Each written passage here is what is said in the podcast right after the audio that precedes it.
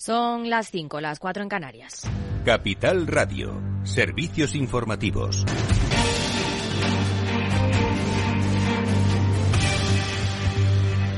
Muy buenas tardes de viernes. Unidas Podemos ha registrado hoy la proposición de ley para obligar a las empresas que se lleven su sede fiscal fuera de España a devolver las ayudas y subvenciones públicas obtenidas durante los 10 años anteriores con intereses de demora y también pensando en reclamar la entrega de esos importes con carácter retroactivo. Lo que pensamos que, tenemos que hacer los grupos políticos cuando, se evidencian este tipo de actividades de piratería económica, me atrevería a calificar, pues es actual, es legislar para evitar que este tipo de cosas pasen en, en nuestro país. Si hay grandes empresas que han crecido, que han recibido ayudas de dinero público español, no podemos permitir que se vayan a un paraíso fiscal y que eso no tenga ningún tipo de consecuencias. Reacción a la decisión de Ferrovial de trasladar su sede fuera de España y no es la única. El presidente del Gobierno vuelve a poner en la diana a Rafael del Pino. Creo que la patria no es solamente hacer patrimonio. La patria es ser solidario, arrimar el hombro y ayudar sobre todo cuando tu país lo necesita. Y sobre todo teniendo en cuenta que, en fin, que estamos hablando de la tercera o cuarta fortuna de España y que evidentemente en buena medida esa fortuna se ha hecho gracias a, la, a nuestro país, a España y a la contribución de los españoles. Desde la oposición, Feijó acusa a Pedro Sánchez de incendiar el problema y le insta a buscar soluciones para que las empresas se queden en España.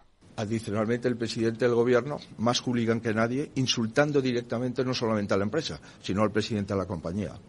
¿Usted cree que se puede insultar a un presidente de una compañía por parte del presidente del Gobierno, que debería de ser aquel que venga a solucionar el problema? La patronal de la construcción advierte al Gobierno de que denunciará cualquier trato desigual a Ferrovial. En un comunicado tacha de inexactas e injustas las descalificaciones que en los últimos días se están vertiendo contra la empresa y señala que la compañía está ejerciendo su legítimo derecho y con estricto cumplimiento de la legalidad española y comunitaria. El Partido Popular lleva al Congreso como proposición de ley sus propuestas para reducir el precio de los alimentos, que incluyen extender la rebaja del IVA a la carne, el pescado o las conservas, ayudas al sector, modificar la ley de residuos o reforzar la posición negociadora de los productores agrarios. El Gobierno ha dedicado mucho tiempo a buscar excusas y menos tiempo a buscar soluciones. Pedimos desde hace más de un año que bajase el IVA de los alimentos básicos. El Gobierno tarde adoptó una medida incompleta, dado que consideró que los alimentos básicos no forman parte de la carne, el pescado y la conserva. Culpó a la subida de la subida a la industria, como digo, atacándola e insultándola de forma injusta. El, ataque y el insulto no, traen ninguna buena noticia medida que apoyan supermercados, industria, distribución y empresas de gran consumo que han vuelto a reclamar al Ejecutivo medidas para paliar el alza de los precios de la alimentación, entre ellas la propuesta del PP y ayudas a las empresas como que retrase los costes regulatorios medioambientales un año. Y la Unión Europea vuelve a posponer la decisión sobre el fin del motor de combustión después de que Alemania haya exigido más garantías para los motores que usen combustibles sintéticos limpios. Lady Silva, buenas tardes. Buenas tardes. De momento no se prohíben los vehículos de combustión en Europa. El Parlamento Europeo aplaza la votación de prohibir la comercialización de coches de diésel, gasolina e híbridos para 2035. La razón de este veto es la falta de consenso de los países convocados. Para el ministro alemán de Transportes, que se abstuvo de votar en el Pleno, esta decisión viene promovida por la negativa por parte de la Comisión Europea de usar combustibles sintéticos más allá de 2035 postura apoyada también por el ministro de Empresa y Made in Italy, Adolfo Urso, que va a votar en contra de prohibir la comercialización de vehículos de combustión porque para él la electricidad no es una religión, es una tecnología como cualquier otra. Además planteaba, si los combustibles pueden lograr los mismos objetivos, ¿por qué no usarlos? Estas negativas por parte de Alemania e Italia, unidas a la de Polonia y Bulgaria, ponen en peligro la aprobación de la norma. Y seguimos en el sector de la automoción porque Ford España ha comunicado a los trabajadores de Valencia la apertura de un ERE. La planta, con una plantilla de 5.800 trabajadores, tiene vigente un ERTE hasta el 30 de junio por la falta de componentes y semiconductores y los problemas de suministros por la guerra de Ucrania. No es el primer expediente de regulación de empleo. Ya llevó a cabo otros en 2020 y 2021, con los que han salido de la planta un millar de trabajadores en total. Y les dejo con más información aquí con Rocío Arbiza en Mercado Abierto.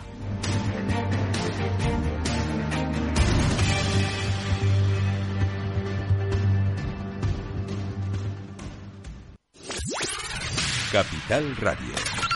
La genuina radio económica. Siente la economía.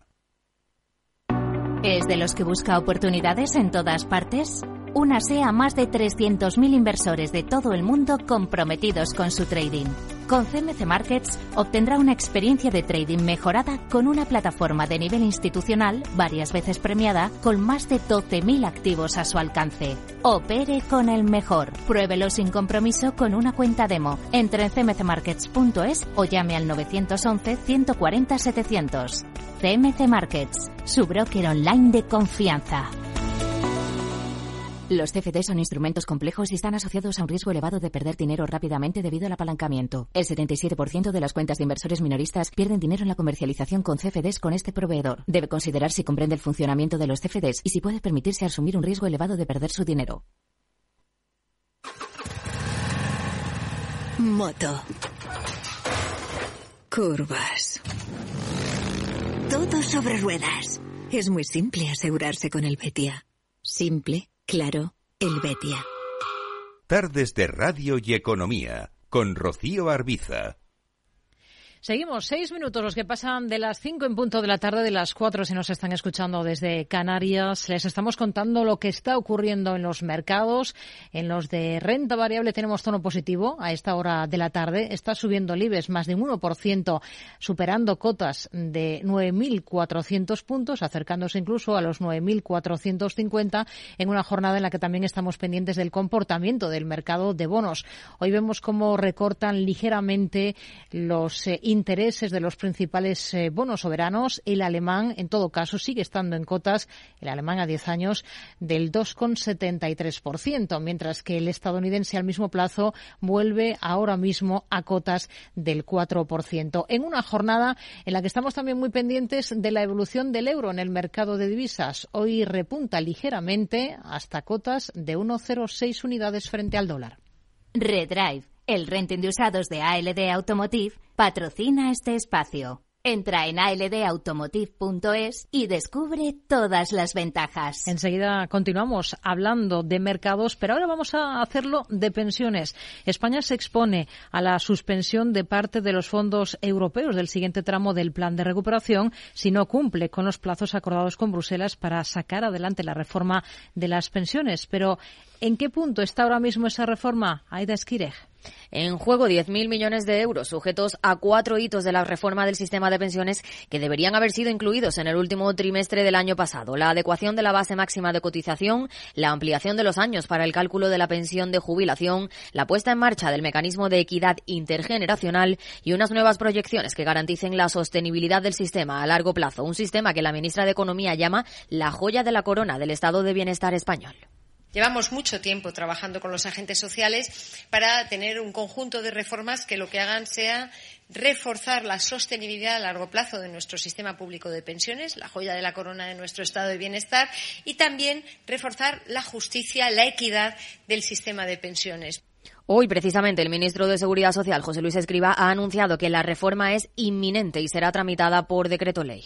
La tramitaremos como Real Decreto Ley, sí, sí, como Real Decreto Ley, y es relativamente inminente, da tiempo, sí, sí ahora tiene que recurrir a la fórmula del Real Decreto para aprobar la reforma por la vía rápida antes de Semana Santa, porque si no sería imposible cumplir los tiempos que exigen desde Europa. Para hacerlo tiene que alegar la existencia de motivos justificados, que son los plazos y la financiación que hay en juego. La clave, que Escriba tiene que conseguir el apoyo necesario para que sea convalidado en el Congreso, si no, el Real Decreto Ley pierde su vigor. El punto más polémico de esta reforma, el periodo de años que se tienen en cuenta para calcular la pensión, situado ahora en 25 años. Los sindicatos se Esta no es una materia en la que estemos de acuerdo y además esta es una materia en la que no hay un consenso político. Tanto es así que no existe una recomendación del Pacto de Toledo que nos emplace a incrementar el periodo de cálculo de la base reguladora. Pero Escriba quiere ampliarla a 30 años y que el trabajador pueda descartar los 24 peores meses, quedándose con los 28 mejores años. Para el ministro se trata de dar opciones a las personas cuyas carreras no son lineales y cuyos últimos años profesionales no son los mejores, con el objetivo de que no se vean penalizados en su pensión. Habrá una solución en ese sentido que yo creo que va a hacer el sistema más equitativo y va a permitir, que es lo que nos han planteado, que las personas que tienen carreras eh, profesionales más volátiles y que tus últimos años profesionales no tienen que ser necesariamente los mejores, pues no se vean perjudicados por el sistema. En cuanto a la edad de jubilación, parece que no se va a tocar. España tiene una edad de jubilación que, es, que es suficiente para la sostenibilidad del sistema de pensiones. La Comisión Europea, que advirtió del surgimiento de un agujero fiscal significativo, tendrá que valorar informe en mano si el plan del Gobierno es suficiente para garantizar la sostenibilidad del sistema. Redrive, el renting de usados de ALD Automotive, ha patrocinado este espacio. Entra en aldautomotive.es y descubre todas las ventajas. Tardes de Radio y Economía. Mercado Abierto. Con Rocío Arbiza. No podía ser otro valor. Esta semana sometemos a examen en esta próxima sección a Ferrovial. Más allá del debate y la polémica por el anuncio del traslado de sede a Holanda, ¿qué opinan los analistas del valor? Estos cambios que se plantea la compañía, incluida la cotización en Ámsterdam y a futuro en Wall Street, ¿le añaden potencial a Ferrovial? ¿Cuánto? Lo descubrimos en los próximos minutos con Selena Niezbala.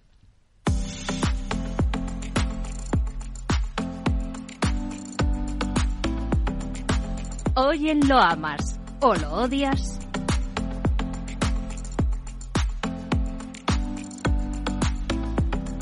Martes 28 de febrero, Ferrovial anuncia que traslada su sede corporativa a los Países Bajos ya con el mercado cerrado. La noticia no ha tenido un comportamiento desmesurado en bolsa, pero si hay que inclinarse hacia algún lado, diríamos que ha tenido buena acogida por los inversores. En los últimos cinco días, las acciones de Ferrovial han escalado más de un 5% en el IBEX 35. No obstante, la reprimenda sí que ha llegado por parte del Gobierno en España hay ejemplos extraordinariamente positivos de grandes empresarios comprometidos con su país. Desde luego, tras este anuncio, creo que no es el caso del señor Del Pino. Qué mala consejera es la codicia a veces. Se trata de una empresa que, que, le debe todo a España, que ha crecido gracias a las inversiones públicas financiadas por todos los ciudadanos españoles. Yo estoy en total desacuerdo con esta decisión. Me parece que es nefasta.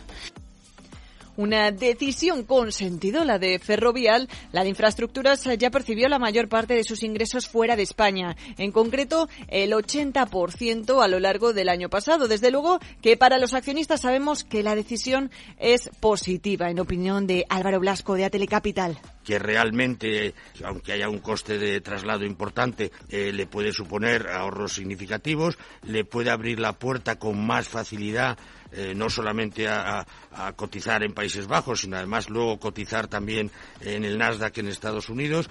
Eh, yo creo que lo que hay que mirar es como si fuese accionista uno de la compañía y pues, yo creo que para los accionistas la decisión es positiva.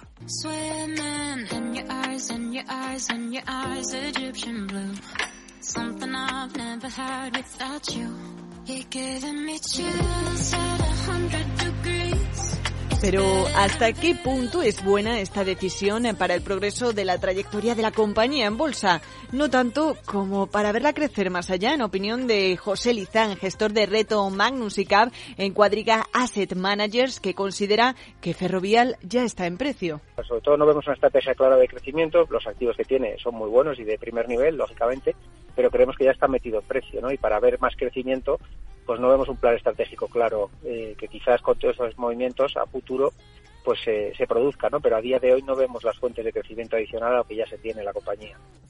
No hay que olvidarse de la deuda. La agencia de calificación Fitch ha advertido de que los ratios de deuda de Ferrovial se verán afectadas por su cambio de sede a Países Bajos, lo que podría afectar a su rating crediticio. Habrá que ver en qué medida, pero la propia compañía, la propia Ferrovial, hace alusión a la reducción de coste de financiación en el documento que ha enviado a la CNMV y señala que la decisión de traslado busca mejorar sus condiciones a este respecto en un momento en el que se están contrayendo los balances de los bancos centrales y es que en lo que se refiere a deuda, España tiene poco que hacer contra Holanda y su calificación triple A y una prima de riesgo más estable. Josep Prats es gestor de Avant Asesores. Cada compañía paga un ligero plus sobre el, el, tipo de interés que paga el bono soberano del país en el que está radicada. ¿no?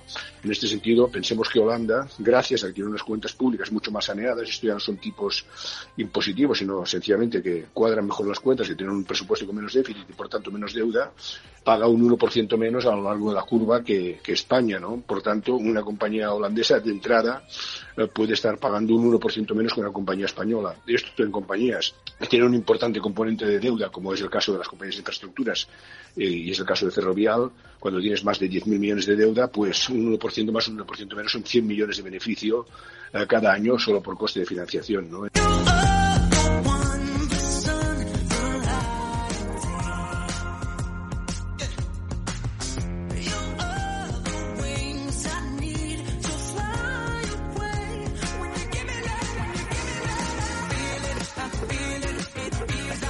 De nuevo, esto podría ser clave para la evolución del precio de la acción en bolsa. Deuda más barata es igual a más beneficio y mayor beneficio equivale a un plus de atractivo en el mercado, según Juan Esteve, director de inversiones de Cow Markets y Zona Value Global puede tener un empeño positivo. Al final tengamos en cuenta que esos impuestos que se va a ahorrar son impuestos o son beneficios que va a tener extra la compañía. Entonces yo creo que al final en las cuentas de la compañía va a impactar de una manera favorable y eso va a tener una atracción hacia los accionistas. Bueno, es una compañía que tenemos, que nos gusta, una compañía de calidad y en un sector que, creemos que, tiene futuro.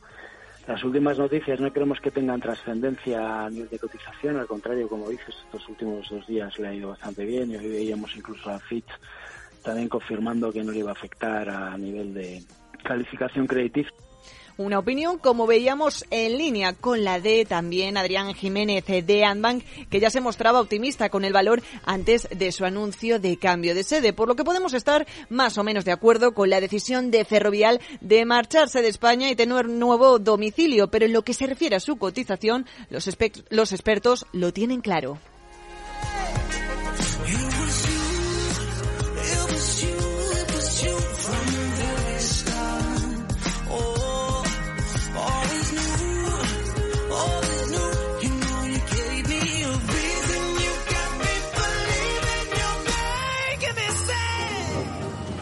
Mercado Abierto con Rocío Arbiza. Protagonismo para Ferrovial, que hoy está subiendo un 2,39%, alcanza ya cotas de 27,36 euros. Y más allá de la protagonista empresarial de la semana en el mercado español, vamos a detenernos en otro asunto también interesante. ¿Dónde ponemos el foco esta tarde, Pedro Díaz? Hoy ponemos el foco en Bruselas, donde los 27 han decidido aplazar sin fecha la aprobación del veto a los vehículos de combustión a partir de 2035.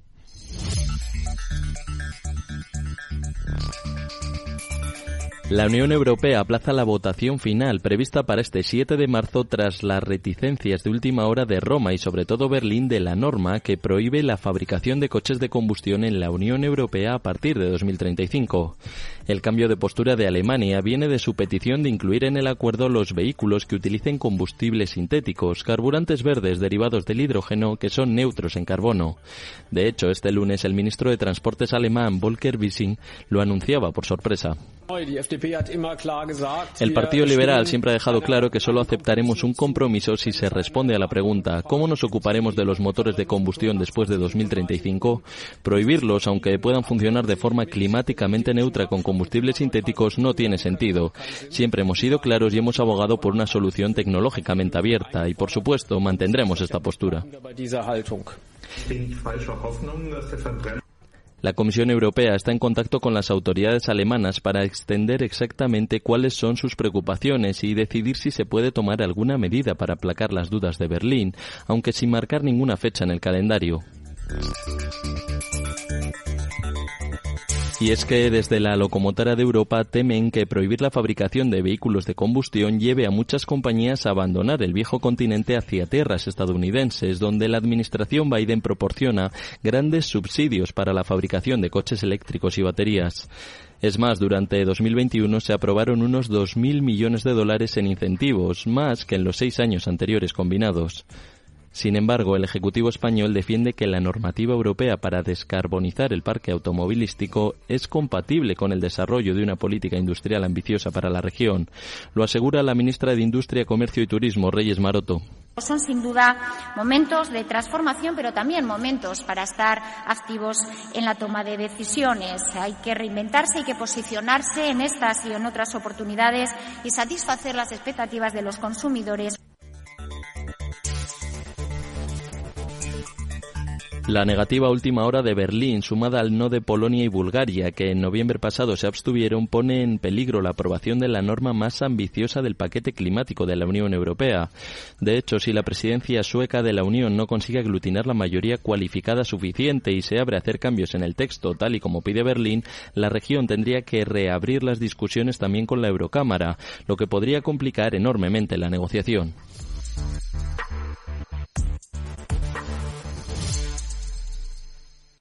Tardes de Radio y Economía con Rocío Arbiza.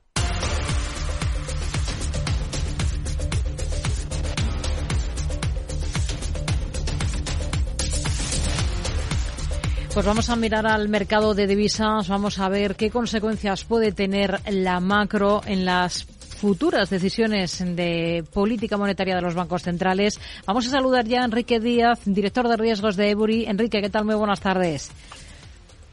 Muy buenas tardes, Rocío. ¿Qué tal? Muy bien. Y vamos a comenzar con, con, los datos que hoy tenemos en Estados Unidos. Tenemos datos de PMI de servicios y compuesto, además del ISM de actividad del sector no manufacturero. Mientras estamos escuchando, por ejemplo, o hemos, eh, estamos leyendo declaraciones de ese último informe semestral de política monetaria de la Fed, afirma la Reserva Federal que las condiciones financieras se han endurecido aún más desde junio pasado y son significativamente más restrictivas que hace justo un año año. Al margen de esto, la macro, ¿cómo la está viendo? Pues los, los PMI eran revisiones y han salido fuertes, los datos de ISM también muy fuertes. Eh, la economía norteamericana está, está repuntando, eh, ha resultado ser mucho más resiliente a subidas de tipos de lo que se, de lo que se pensaba. Y, y, bueno, pues es más que probable que hagan falta mm, subidas adicionales de tipos si queremos, si, si, la Fed quiere bajar la inflación de vuelta al 2%, que es su, su objetivo. ¿Y subidas más contundentes? ¿Subidas de 50 puntos? Pues no están en el mercado. En el precio, la, los mercados ponen un precio, una probabilidad de menos de un tercio de que suban 50 puntos en la próxima reunión. Pensamos que, que la probabilidad es mucho más alta. Eh, vemos que la inflación se, se, está estancando a niveles alrededor del 5%, los sueldos al 6% eh, de subidas. Pleno empleo, eh, pues, pues hace falta más restricción monetaria para volver al 2%, sobre todo porque por la parte fiscal no va a haber absolutamente ningún esfuerzo de restricción de la demanda. Hmm. Aquí en Europa también tenemos referencias, también hemos tenido datos de, de PMI. ¿Qué, ¿Qué le han parecido? Pues quizás no tan fuertes como en Estados Unidos, pero con todo, pues eh, siguen siendo muy fuertes, mucho más de lo que esperábamos hace hace unos meses y sobre todo, pues lo que llama la atención es esa, esa tendencia muy fuerte al alza que tienen y que en los números del, del PMI estos suelen ser unas tendencias bastante persistentes. De nuevo, pues no vemos prácticamente ninguna posibilidad de una recesión en la eurozona y también en la eurozona, en la economía, que, que, que capea sin mayor problema estas subidas de tipos hasta ahora. ¿Qué niveles está vigilando con atención ahora mismo en el cruce euro-dólar? Pues por arriba pues no, no vemos claro si hay algún nivel importante. Por abajo, 1,05 parece ser el suelo desde principios de, de, diciembre, cuando arrancó esa fuerte subida, ese fuerte rebote del euro, desde niveles por debajo de la paridad. O sea que pensamos que, que francamente, como todavía queda mucho más trabajo por hacer al Banco Central Europeo en términos de subidas de tipos que la Fed, eh, pensamos que cualquier intento de, de llegar a 1,05 sería un buen punto para comprar. Hoy lo tenemos clavado en cotas de 1,06 en estos instantes. Hemos estado también vigilantes del comportamiento del yen japonés. Hoy hemos conocido la inflación subyacente de los precios al consumo en Tokio, en la capital japonesa. Se ralentiza en febrero por el efecto de los subsidios gubernamentales a la energía aunque un índice que elimina el efecto del combustible alcanza un nuevo máximo de tres décadas en una señal de, aumentos en Japón de las eh, presiones inflacionistas. En este contexto, para el yen, ¿cómo van las cosas? ¿Qué esperan? Pues es, como tú muy bien dices, ese, ese, ese subíndice que elimina los efectos de la política de, de, la política de precios, de restricción de precios, es el crítico, está en máximos de tres décadas.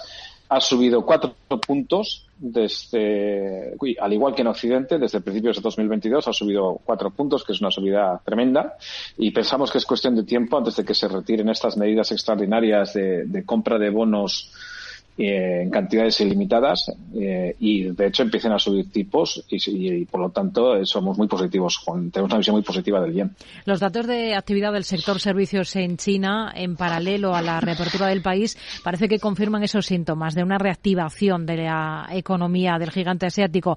¿Hasta qué punto son optimistas ustedes ahora? Pues también estamos viendo unas sorpresas al alza en todos los indicadores, prácticamente todos los indicadores económicos chinos tras la, reapertura de la economía y el fin de las restricciones de COVID.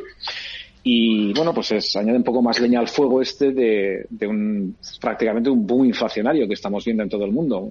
Pleno empleo, eh, consumidores con capacidad y voluntad de gasto y francamente pues eh, eh escasez de oferta y presión inflacionista.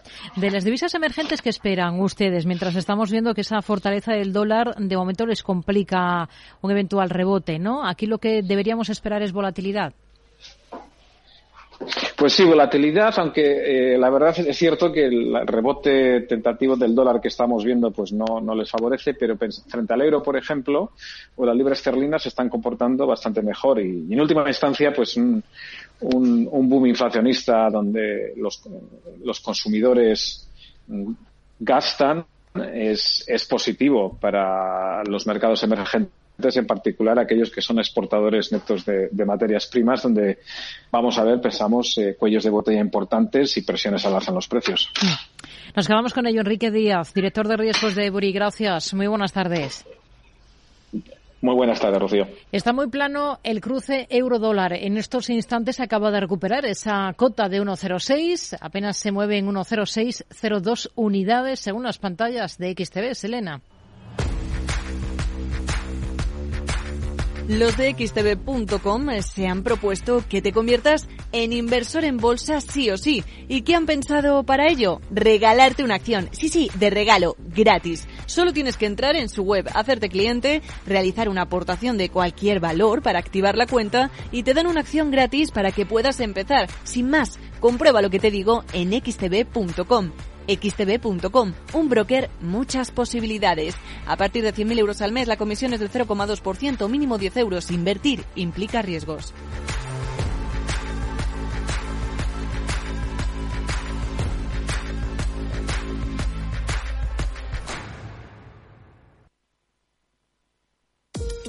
Mientras la ciberseguridad de la información tradicional gira en torno al software y al modo en el que se implementa, la seguridad del IoT incorpora más complejidad. La conectividad ofrece cada vez más escenarios con multitud de dispositivos conectados, donde el más trivial puede llegar a ser peligroso si resulta comprometido. Las soluciones Zero Trust de Zscaler permiten reducir estos riesgos. Descubra más en zscaler.es. Tardes de Radio y Economía. Mercado Abierto. Es momento ya de analizar lo que ha dado de sí no solo esta sesión, toda la semana que ha sido muy intensa, muy interesante en el mercado de deuda. Hablamos ya con Ramón Zárate, socio director de Zaratea. Hola Ramón, muy buenas tardes. Hola, buenas tardes, Rocío. Bueno, el mercado de deuda está diciendo muchas cosas en estos momentos, ¿no? Hoy estamos viendo cómo el rendimiento de los principales bonos eh, soberanos parece que se relaja un poquito. Aún así, tenemos al bono alemán a 10 años en cotas del 2,71%. También tenemos al español en el 3,74% y el estadounidense al mismo plazo en el 4%. Efectivamente, ya apuntamos la semana pasada que veríamos el 4% y por encima en el bono americano, lo cual pone, la, pone el horizonte eh, complicado al resto de emisores públicos. ¿no? Pero bueno, lo más irrelevante desde nuestro óptico esta semana em, es que se han movido de forma diferente y lo lleva haciendo así en el pasado, pero con más, con más intensidad esta semana y se va más remarcando lo que está cotizando el mercado de tipos de interés, es decir, aquella no, en la que intervienen fundamentalmente entidades, cómo se prestan los tipos de interés o cómo se prestaría en diferentes periodos eh, las entidades financieras, que se ha aumentado todavía mucho más, eh, se ha puesto mucho más negativa las curvas, concretamente el dólar se ha puesto en 120 máximos históricos y en el euro se ha puesto en 55 puntos básicos, también máximos que habíamos visto jamás.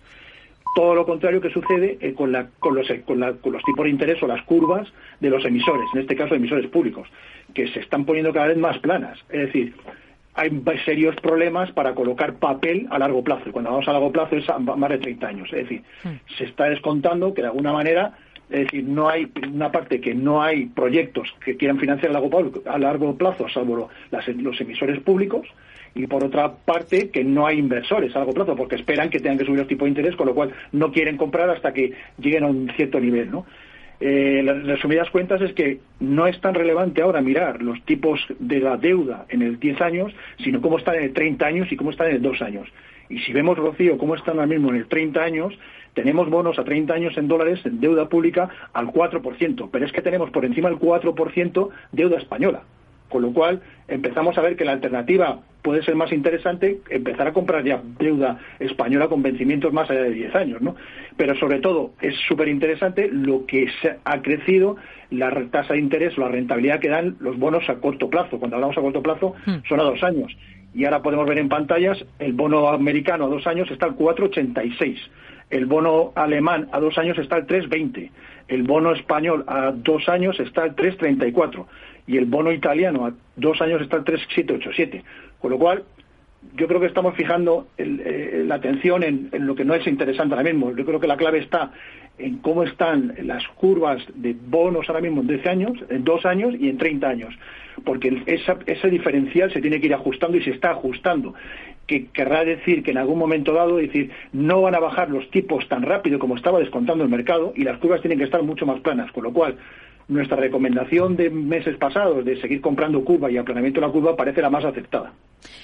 Hablando de deuda española, eh, hoy hemos sabido que la agencia de calificación eh, SIP estima que en un escenario de tipos de interés al alza, como el actual, las comunidades autónomas españolas pueden verse sometidas a una mayor presión presupuestaria, dados los altos niveles de déficit y de deuda. Detalles, Alejandra Moya. Pese a ello, la calificadora destaca que en la actualidad aún se ven beneficiadas por costes medios de financiación muy bajos, resultado de años de bajos tipos de interés en la zona euro. La clave está en lo que ocurra en adelante. SIP advierte sobre los déficits previstos, comparativamente grandes, y también llama la atención sobre los elevados niveles de la deuda, que pondrían a prueba los presupuestos en un escenario de tipos materialmente más altos, el estudio de la calificadora refleja que las regiones francesas parecen más fuertes que sus homólogas españolas. Y hay varias razones para ello unos niveles de deuda mucho más bajos, un vencimiento medio de la deuda más largo, un coste medio de la deuda más bajo y una proyección de déficits mucho menores. Aún así, SIP avisa de que las regiones francesas están comparativamente menos protegidas, debido a su dependencia de la deuda a tipo fijo.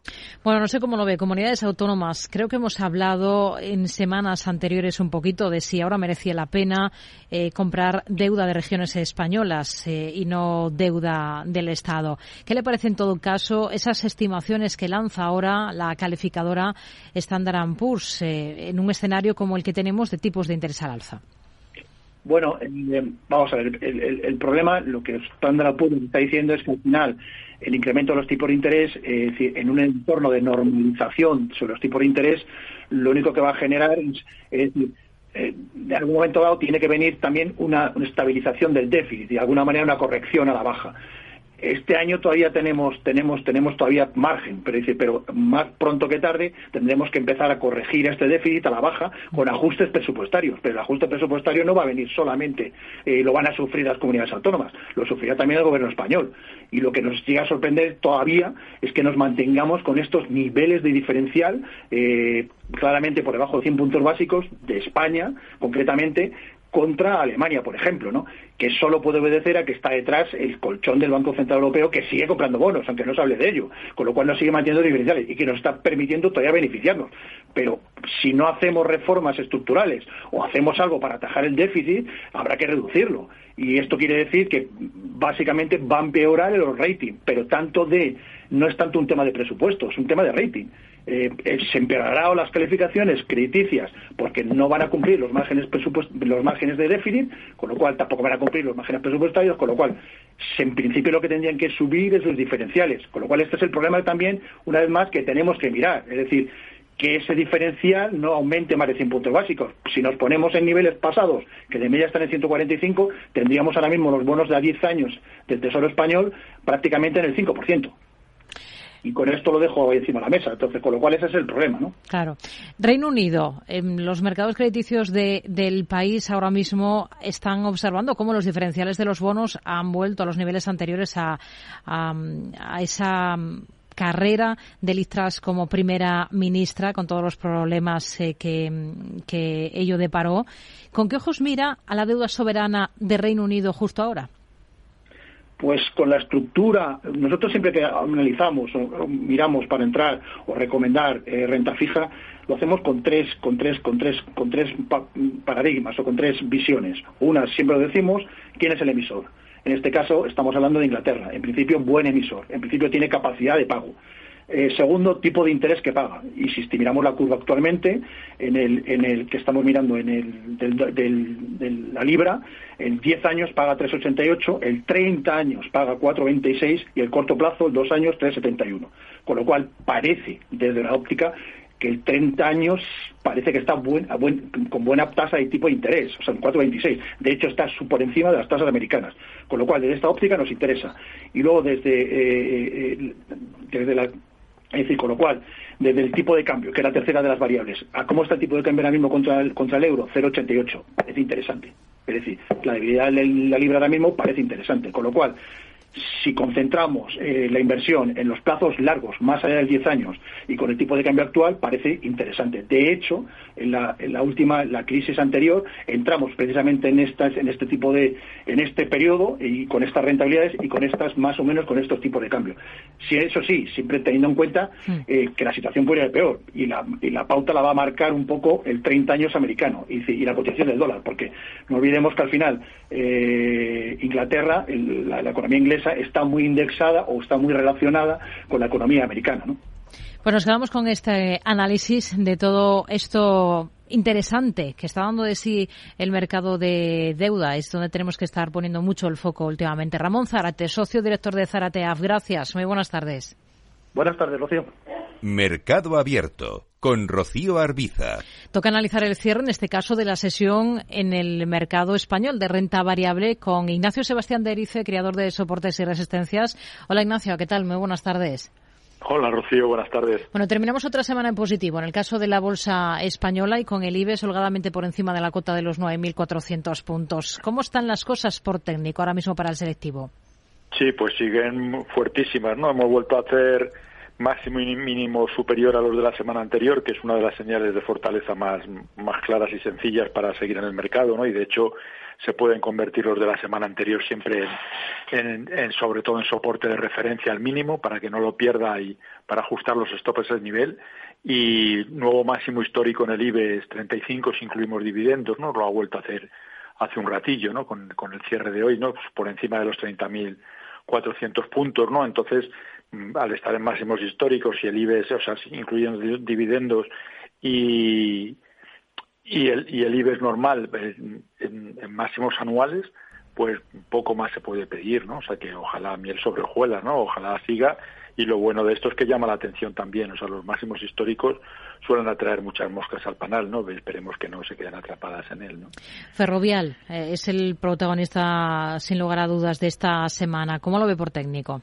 Sí, aparte dejando ya otros temas al margen, pues está así, está muy fuerte, eh, alcista, y los medioplacistas que vengan con, beneficios desde abajo, mientras siga cerrando por encima de la zona los 26.10, se puede tener sin ningún problema en, en cualquier cartera medioplacista y los que los perfiles un poquito más inquietos pueden ajustar el stop a 26.80, pero insisto, no solo en, en el IBEX, sino en, en, ferroviales prácticamente, o sea, son muy pocos los valores, o sea, habría que estar ya dentro del mercado, ¿no? Mm. Incorporarse a estos niveles, pues sí, puede tener un poquito de recorrido, pero lo suyo sería esperar el que tenga todavía liquidez y nos haya sumado a la fiesta, pues que espera a ver si se produce algún recorte alguna semana de estas o después del vencimiento del 17, que siempre el, el lema ese de compra por de compra por Santa Lucía, que es el 13 de diciembre, y vende por San José, a ver si se cumple este año, pero vamos ver, que tenga liquidez, que no le quemen las manos, es mi consejo. Hmm. Hoy tenemos em, entre los mejores al Sabadell, con una subida final de más del 4%. ¿Expectativas para este valor? Sí, pues otro que va como una moto, en diciembre estaba por debajo del euro, sobre no, no lo recuerdo exactamente la última semana, pero sobre 95 por ahí, y y con lo cual eso ajustar los stop al alza también. El medioplacista es 1.17 y los perfiles más inquietos 1.20, 1.22. Mientras no pierda esos niveles se puede tener también tranquilamente en cartera. Hmm. Otro de los valores que también ha destacado en positivo esta jornada es Fluidra, ha subido más de un 2%. ¿Qué estrategia plantearía con esta compañía ahora? Sí, pues es de los poquitos que están tocados. Por tocados quiero decir que están laterales bajistas todavía, no, no han terminado de, de arrancar con fuerza y en principio no me las dejaría ir de 16.40. Se intentaría trabajar más con valores alcistas que no laterales, ¿no? Salvo a los que les gusta o nos gusta comprar y vender en el día o cada dos o tres días en función de los soportes y resistencias, por supuesto, ¿no? Pero en principio eso de momento, mientras no se pierda 16.40 y si apoya ahí, pues sería un punto de entrada de los poquitos que se les puede dar un tiento. Hmm. En el lado negativo dentro del IBEX, esta jornada, pues pocos valores entre los que han cedido. Tenemos a la aseguradora Mafre, al final ha bajado de forma discreta, no llega a la caída al 0,30%. ¿Cómo lo ve por técnico? Sí, pues también para mantener. le costó mucho romper la zona de los 1,90, 1,95, que estaba haciendo un lateral desde los 1,60, 1,65 durante varias veces durante los últimos meses. Por fin lo ha roto y ahora podemos reconvertir esa zona en soporte 1,95 y para los perfiles más inquietos no dejarnos la ya de 2 euros. Pero insisto también, había que estar ya posicionado. Indra, otro de los valores que hoy destacan porque hemos eh, sabido que un fondo oportunista, Siquan, está desafiando esa, ese de, a la compañía que está subiendo bastante. Esta semana lo ha hecho bien después de presentar resultados. Este fondo ha aumentado una suposición corta en el valor al 0,62% de, del capital. Eh, ¿Cuál sería su estrategia en Indra? Pues Indra es un valor que con nuestro sistema de trabajo, que, que alguna vez lo hemos comentado, dio entrada exactamente el 12 de octubre sobre 7,80, 7,76, 7 creo que fue el precio eh, exacto, y desde entonces no se ha ido. O sea, quiero decir que, que va subiendo el 60%. Entonces, incorporarse a estos niveles y más si los grandes empiezan a tomar posiciones bajistas, pues sencillamente me parece un disparate. ¿no? Entonces, el, sería las referencias 11.60 para los medioplacistas, no dejárselas ir de ahí y en el caso de que recortase hasta ahí, podría plantearse un picoteo con, poca, con poca liquidez sobre la que se trabaje normalmente, con la mitad o con un tercio de la posición, y 12-10 para los medio, para los perfiles inquietos. Bueno, nos quedamos entonces con estos niveles en este valor. Ignacio Sebastián de Erice, creador de soportes y resistencias. Gracias. Muy buenas tardes. Gracias a ustedes. Buenas tardes. Feliz fin de semana para todos. Termina el IBEX esta jornada con una subida del 1,47% en 9.464 puntos. En la semana avanza un 2,85%. Tardes de Radio y Economía. Mercado Abierto con Rocío Arbiza. ¿Estás pensando en tener tu propia franquicia y no sabes cuál elegir? ¿Eres franquiciador y quieres expandir tu marca en Madrid? El próximo 22 de marzo vuelve la Feria de Franquicias Franquishop Madrid, que concentra en un solo día a más de 60 franquicias y mil emprendedores en busca de oportunidades de negocio para invertir, asesoramiento empresarial o consultoría para franquiciar su negocio. Franquishop ofrece una agenda online para concertar previamente reuniones de 30 minutos con las marcas que quieras conocer en la feria con el fin de aprovechar al máximo la jornada. Recuerda, la Feria de Franquicias Franquishop Madrid se celebra el miércoles 22 de marzo en Rafael Hoteles Atocha. Entrada gratuita de 9.30 a 6 de la tarde. Inscríbete gratis en franquishop.com. No te pierdas este sábado gratis con el periódico Expansión, la revista Fuera de Serie. Más de 160 páginas para disfrutar con las últimas tendencias del mundo del lujo. Con lo último en viajes, moda, motor, gastronomía, ocio, vinos, relojes y tecnología. La revista Fuera de Serie. Este sábado gratis con el periódico Expansión. A Coruña, provincia. 956 kilómetros de costa y caminos infinitos dan para mucha magia. Probé la mejor tortilla de mi vida. Parece mentira que tengamos esto tan cerca y nunca hubiéramos venido. Hay mucha magia por descubrir y la tienes muy cerca. Deputación da Coruña. Lauri, decidido. La despedida la hacemos en Gandía. Prepara el bikini. Lauri, que en Gandía vive el ex de Jesse. Que nos vamos a Málaga. Lauri, que no. Que dan mal tiempo. A Bilbao. Pinchos y party. Lauri, una cosita, que al final es despedida conjunta. Te hago administradora del grupo que no puedo más. En Renfe tenemos más de 1500 destinos para que siempre puedas llegar a donde quieras llegar. Nadie te da más. No todos los trenes son como Renfe. Renfe, tu tren. Desde hace más de 75 años nos preocupamos por todo lo que tiene valor en tu vida. Ahora, en Caser Asesores Financieros, también cuidamos de tus intereses. Te ofrecemos un asesoramiento diferencial e independiente para que alcances tus objetivos de inversión. Caser Asesores Financieros, seguros de tu inversión. Contacta con nosotros en info arroba caserasesoresfinancieros.es o en el 91 762 3442.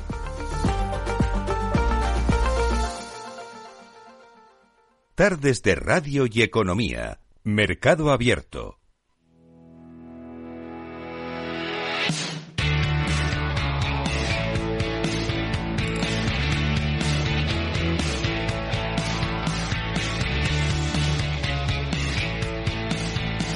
No hay duda de que Estonia se ha convertido en una suerte de Silicon Valley en Europa. Tampoco de que es a día de hoy el país con mayor número de unicornios por millón de habitantes del mundo.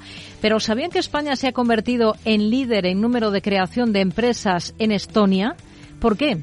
Vamos a descubrir qué oportunidades ofrece este país a los emprendedores para poner allí en marcha su startup y qué mejor que entenderlo de la mano de alguien que justo ha creado allí su compañía y ayuda a otros españoles a hacer lo propio. Hablamos con Ignacio Nieto, CEO de Compañio. ¿Qué tal, Ignacio? Muy buenas tardes. Hola, buenas tardes. Encantado de estar aquí. Bueno, ¿qué tiene Estonia que no tengan los demás? Porque es el paraíso de los autónomos al que están huyendo los españoles a, a crear sus empresas. Bueno, Estonia han conseguido construir un, un, sistema de negocio muy innovador y muy beneficioso, sobre todo para en vistas a los negocios del futuro. Son negocios que se desarrollan sobre todo en el ámbito online, en, son negocios globales, es decir, no están limitados a, a un área geográfica, a un país o una región y han sabido apostar mucho por esa una apuesta para que los pequeños emprendedores puedan lanzar un negocio de la manera más rápida posible, totalmente online y, sin trabas ni burocráticas ni fiscales. Hablando de fiscalidad, estos días el debate aquí en España está en el traslado de una grande del IBEX a otro país de la Unión Europea, en este caso a Holanda. Se está hablando mucho de, del famoso dumping fiscal entre Estados miembros. ¿Cuál es el atractivo fiscal de emprender en Estonia? Eh, bueno, su sistema, como digo, es muy innovador. Estonia no es un paraíso fiscal para nada, es un país muy respetable en la Unión Europea. Ahora, ellos han hecho una, una propuesta muy interesante, que es eh, que la tasación eh, en Estonia ocurre en el momento de la distribución de beneficios. Es decir, todo el dinero que se reinvierte en el negocio o que queda en el negocio, se reutiliza para, para gastos del negocio, no está tasado. La única tasación ocurre en el momento de la, de la distribución de dividendos, beneficios en cualquiera de sus formas. Esa pequeña diferencia, al final tienen un, impuesto de sociedades muy parecido a muy europeo, un 20% que es bastante estándar, pero la diferencia de cuándo se aplica esa tasación hace una diferencia eh, enorme en, en, permitir a muchos negocios que empiezan pequeños crecer hasta que están dispuestos o están preparados para distribuir beneficios. Hasta entonces, hasta que no alcanzan, digamos, esa, ese cierto rendimiento como para distribuir eh, dividendo, no se tributa. Exacto. ¿De dónde le viene a Estonia esto de ser el país más digitalizado del mundo? Un país que hasta el 91 fue república soviética y cerrada, por tanto, al mundo.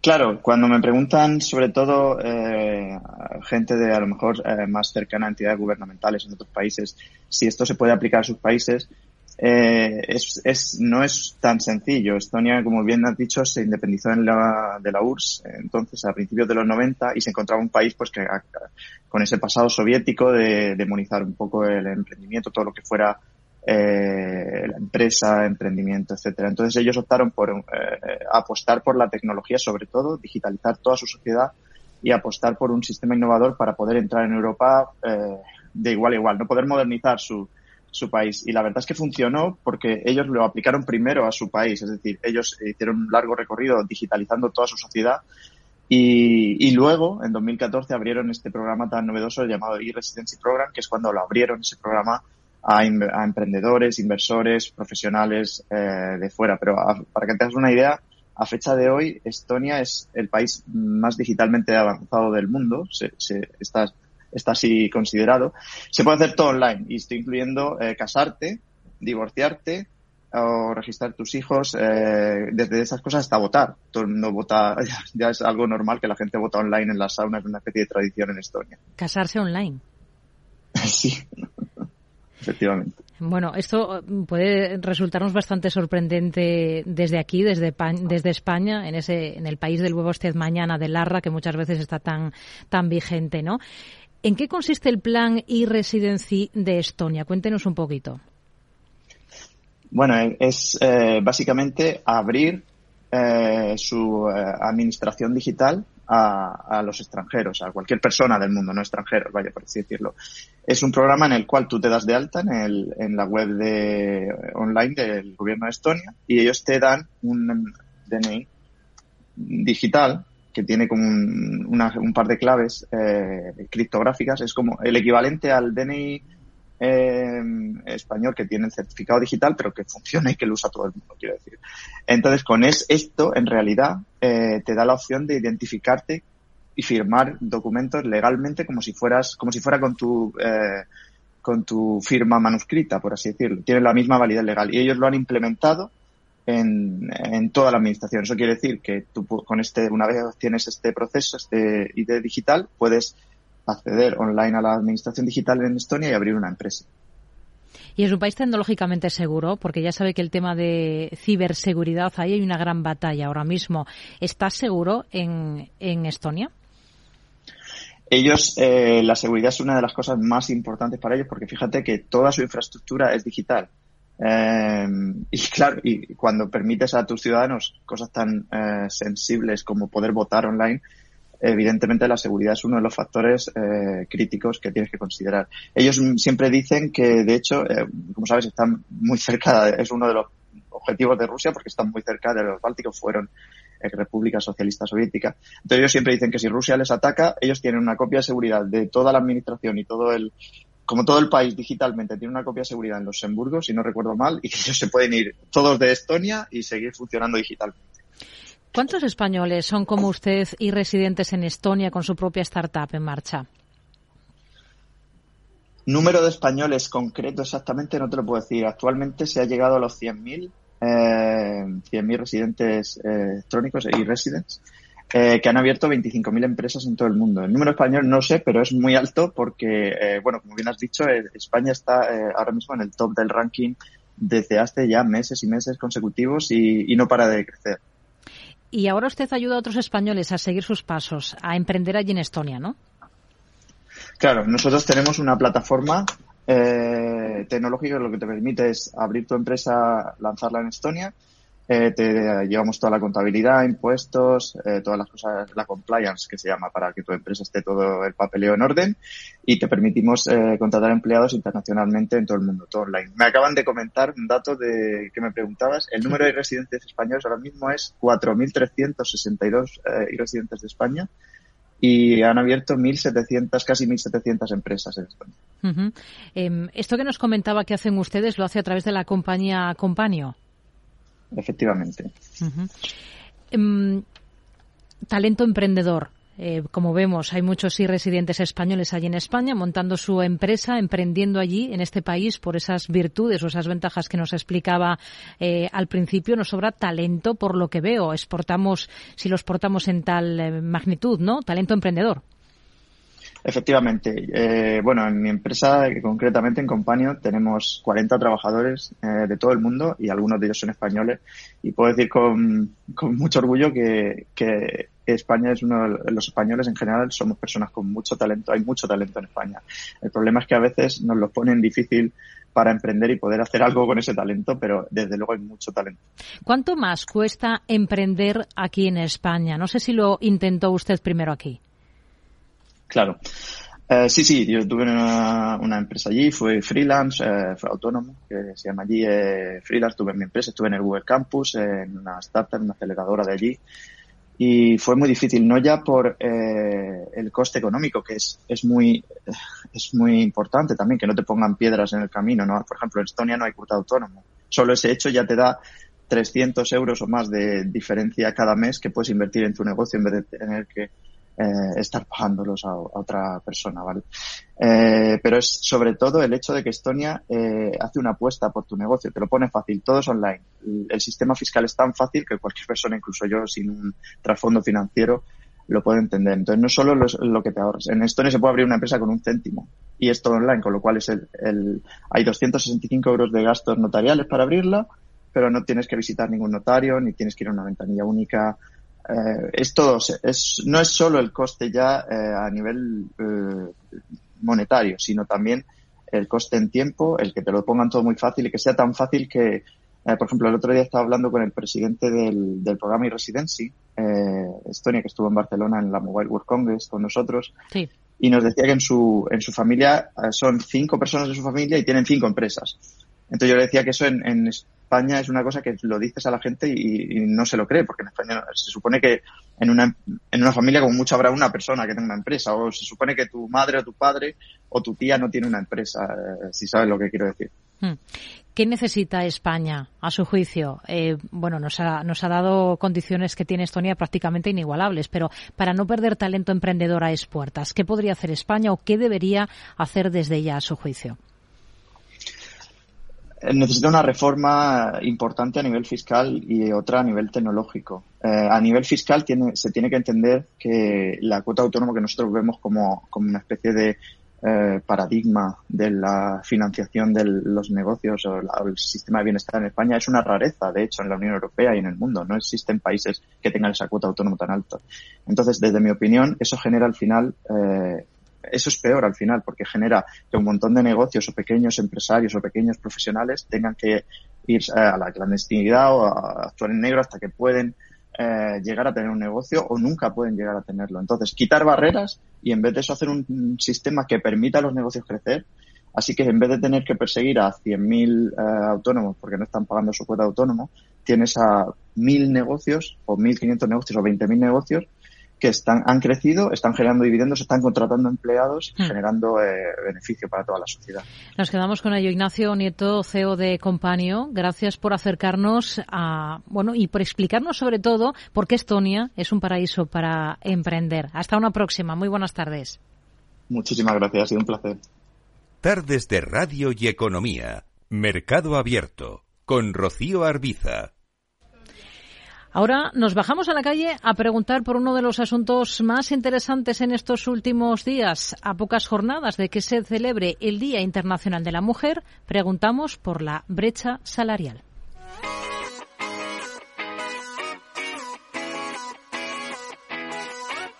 En Capital Radio, tú eres la voz. ¿Qué opinas de los temas candentes de la realidad? ¿Cómo afectan a tu bolsillo? En Mercado Abierto, Economía Real a pie de calle.